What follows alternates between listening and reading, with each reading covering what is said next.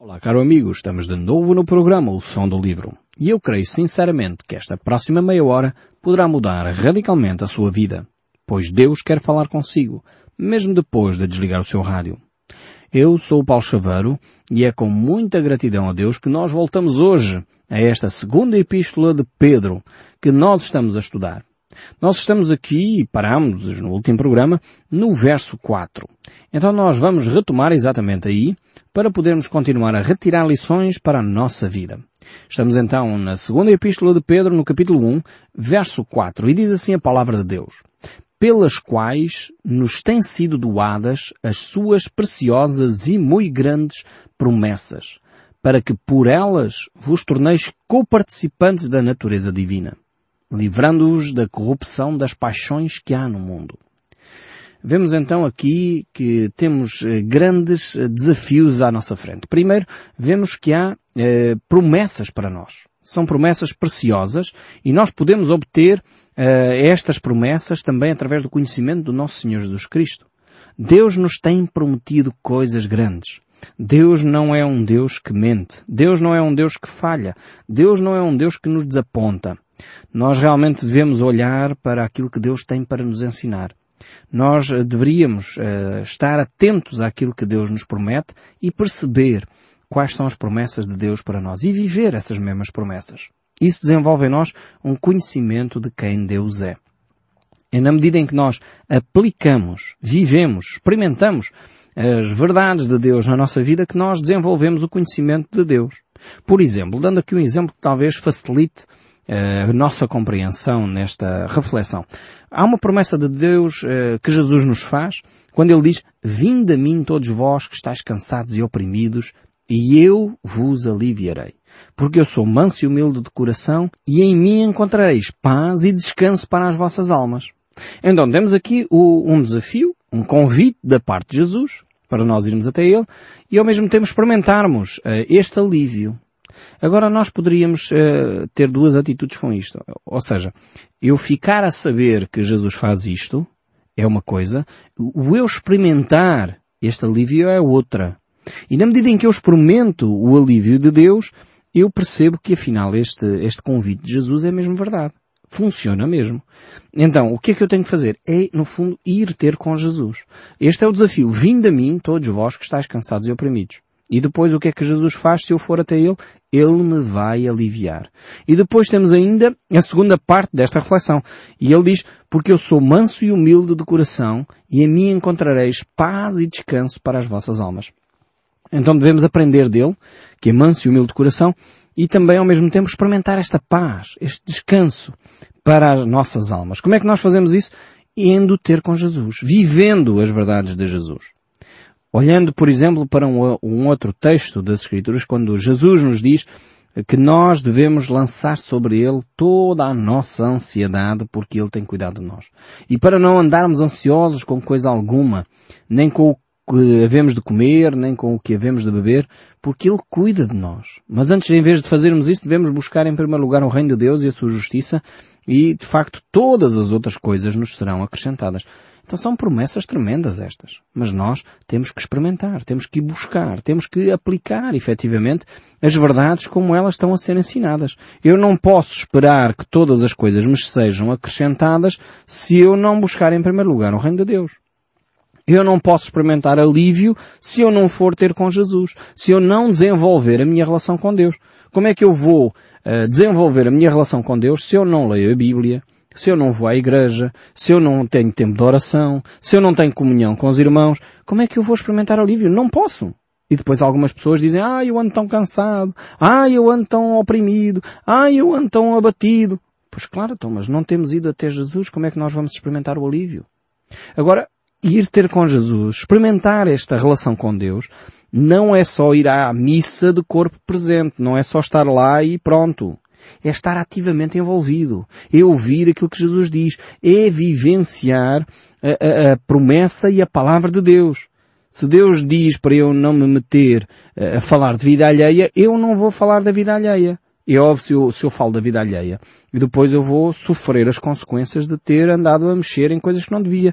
Se Jesus diz para eu descansar nele, quanto às coisas como comer, o vestir, eu não deveria de andar ansioso, não deveria de andar a tentar eu, por todos os meios, tentar encontrar soluções, isto e aquilo. Eu deveria confiar em Deus, buscar a Deus, orar mais, buscar mais a vontade de Deus e experimentar mais essa, esse alívio da parte de Deus. Não sei se você compreende como é que se aplica, como é que se vive, como é que se desenvolve o conhecimento de Deus. Eh, o conhecimento de Deus desenvolve-se depois na prática. É assim que eu passo a conhecer a Deus. Eh, Jesus Cristo diz que ninguém pode ir ao Pai senão através dele, senão por mim. Se nós eh, queremos ter esse conhecimento de Deus, temos que o fazer por meio da fé. Temos que o fazer através da prática, através do envolvimento nas coisas práticas do dia a dia. Aliás, Jesus Cristo disse isto, por outras palavras, quando ele disse que o homem sábio é aquele que constrói a sua casa sobre a rocha. Ou seja, o homem sábio é aquele que, ouvindo as palavras de Deus, as põe em prática, as aplica, vive, põe de facto aquelas ideias eh, em ação. E isto é o que é o homem sábio. Eu conheço muitos, muitos cristãos, centenas, milhares de cristãos, provavelmente que não vivem na prática aquilo que a Bíblia ensina. E muitas vezes eu próprio tenho dificuldades em conseguir pôr em prática aquilo que eu já sei.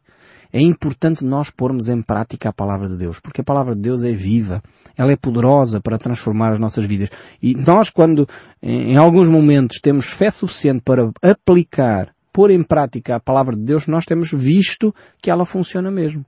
E, e realmente a palavra de Deus é, é esse instrumento de Deus para nos chamar a atenção, para nos corrigir, para nos edificar, para nos trazer paz e promessas tremendas. Temos é que pô-las em prática na nossa vida. Então, ao desenvolver este relacionamento com Deus, nós, diz o texto bíblico, nos tornamos co-participantes da natureza divina. Cristo realmente eh, dá-nos este, este privilégio tremendo.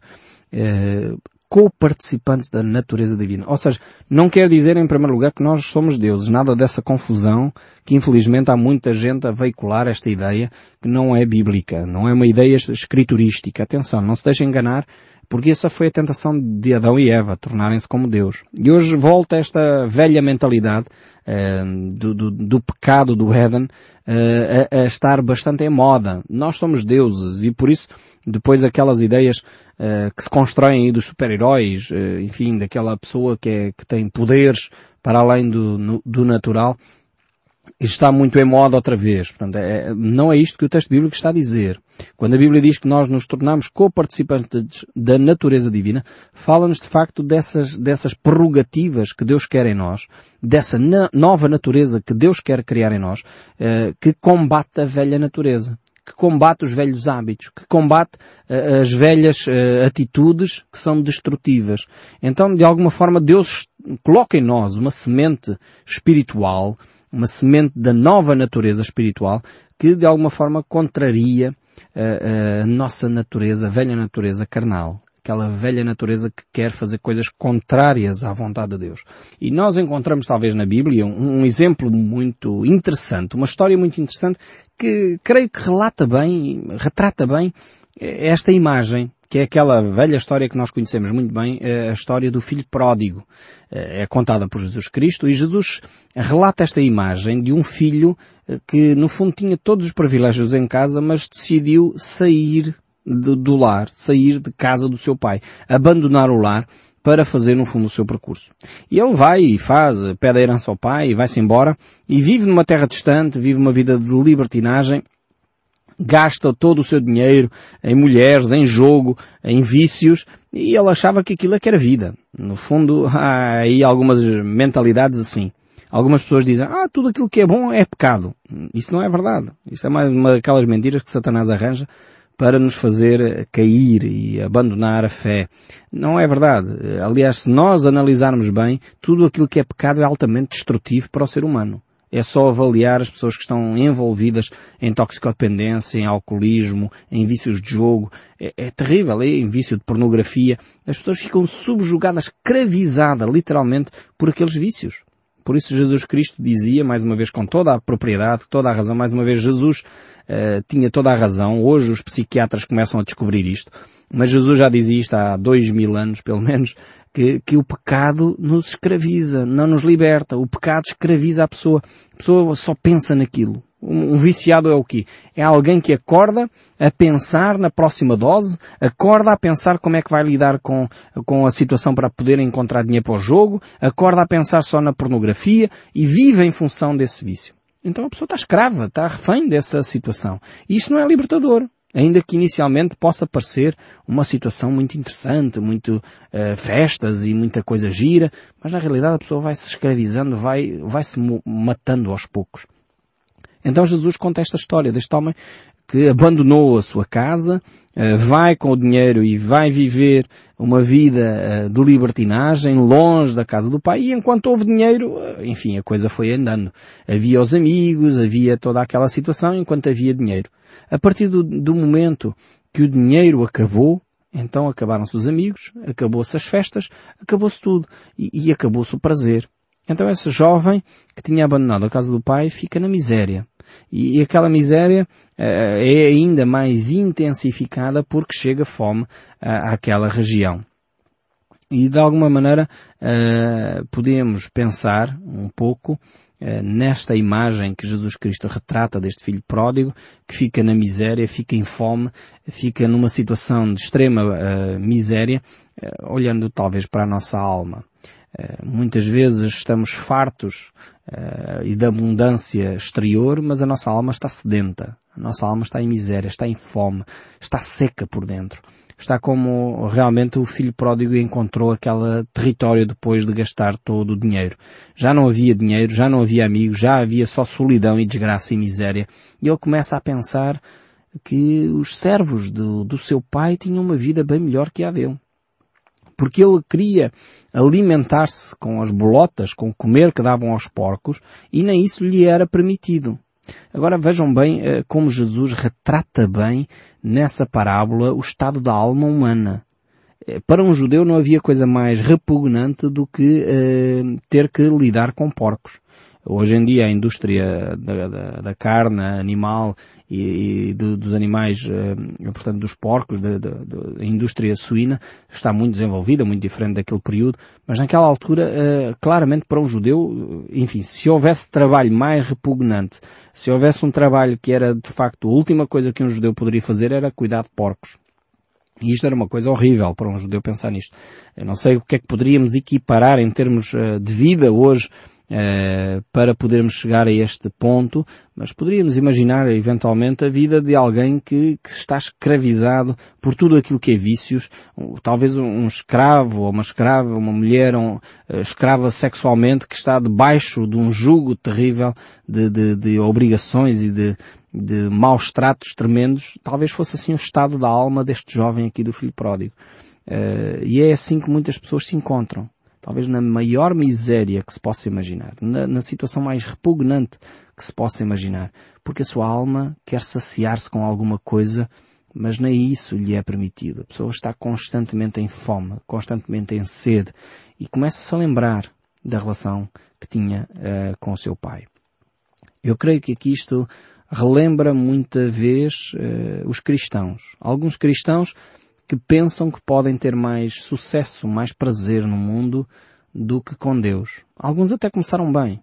Uh, infelizmente, algumas estrelas uh, do nosso país começaram bem, começaram a sua vida com Cristo, começaram a sua vida ouvindo o Evangelho, mas depois, uh, rapidamente, a fama, o sucesso, chegou-lhes à mente e, e claramente abalrou-os e eles não tiveram condições de se manter. Pensavam que poderiam aproveitar o melhor de dois mundos e não é possível.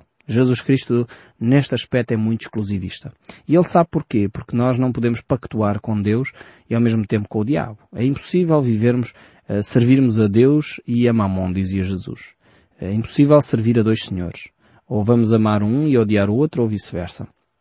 Não há forma de, de dizer eu sou cristão, mas ao mesmo tempo depois eu faço as coisas mais odiondas que se possam imaginar.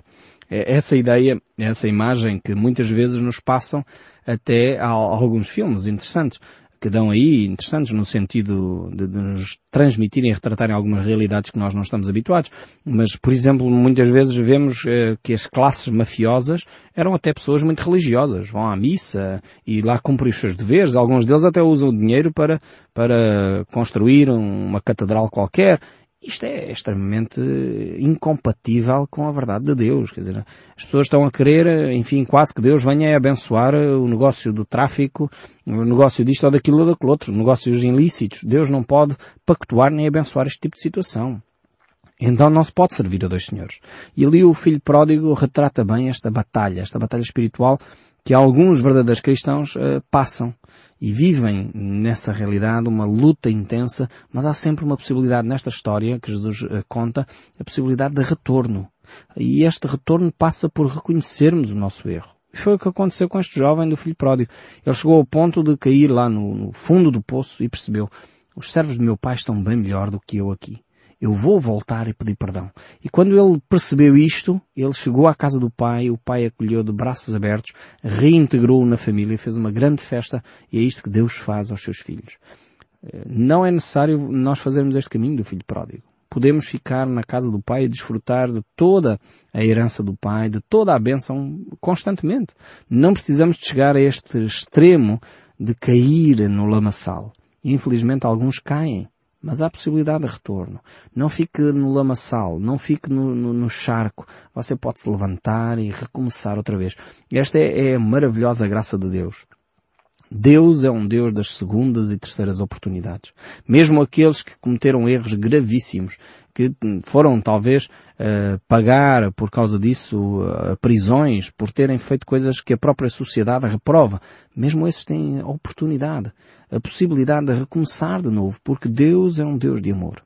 É verdade que Deus eh, não vai deixar com que as coisas fiquem assim, sem, sem qualquer eh, justificação, não. É necessário que nós nos arrependamos sinceramente, possamos, eh, se possível, ressarcir as pessoas que ofendemos e maltratamos, pedir perdão às pessoas que maltratamos, não basta pedir perdão a Deus, se ofendemos alguém concretamente, vamos falar com essa pessoa e pedir perdão a essa pessoa e vamos nos humilhar para que Deus a seu tempo nos possa exaltar.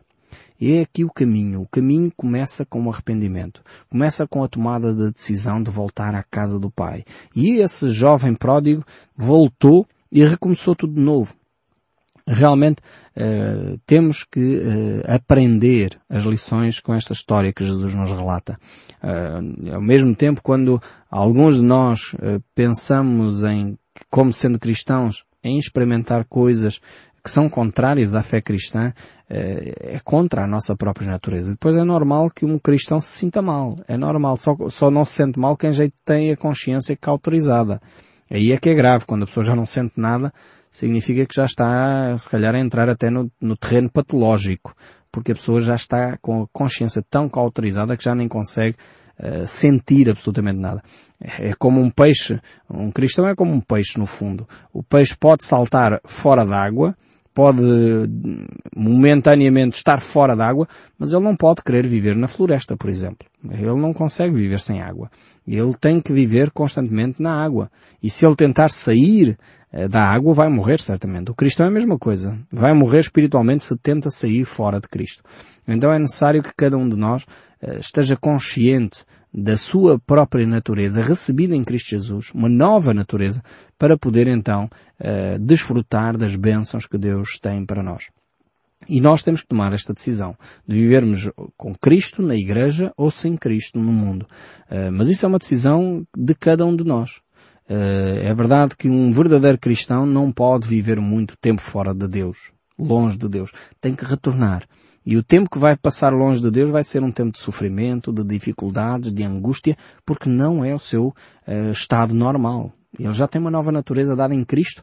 É por isso que o salmista diz, os ímpios não são assim, são porém como a palha que o vento dispersa. Por isso os perversos não prevalecerão no juízo, nem os pecadores na congregação dos justos. Ou seja, é impossível aqueles que não conhecem a Deus viverem com Deus e aqueles que conhecem a Deus viverem fora de Deus.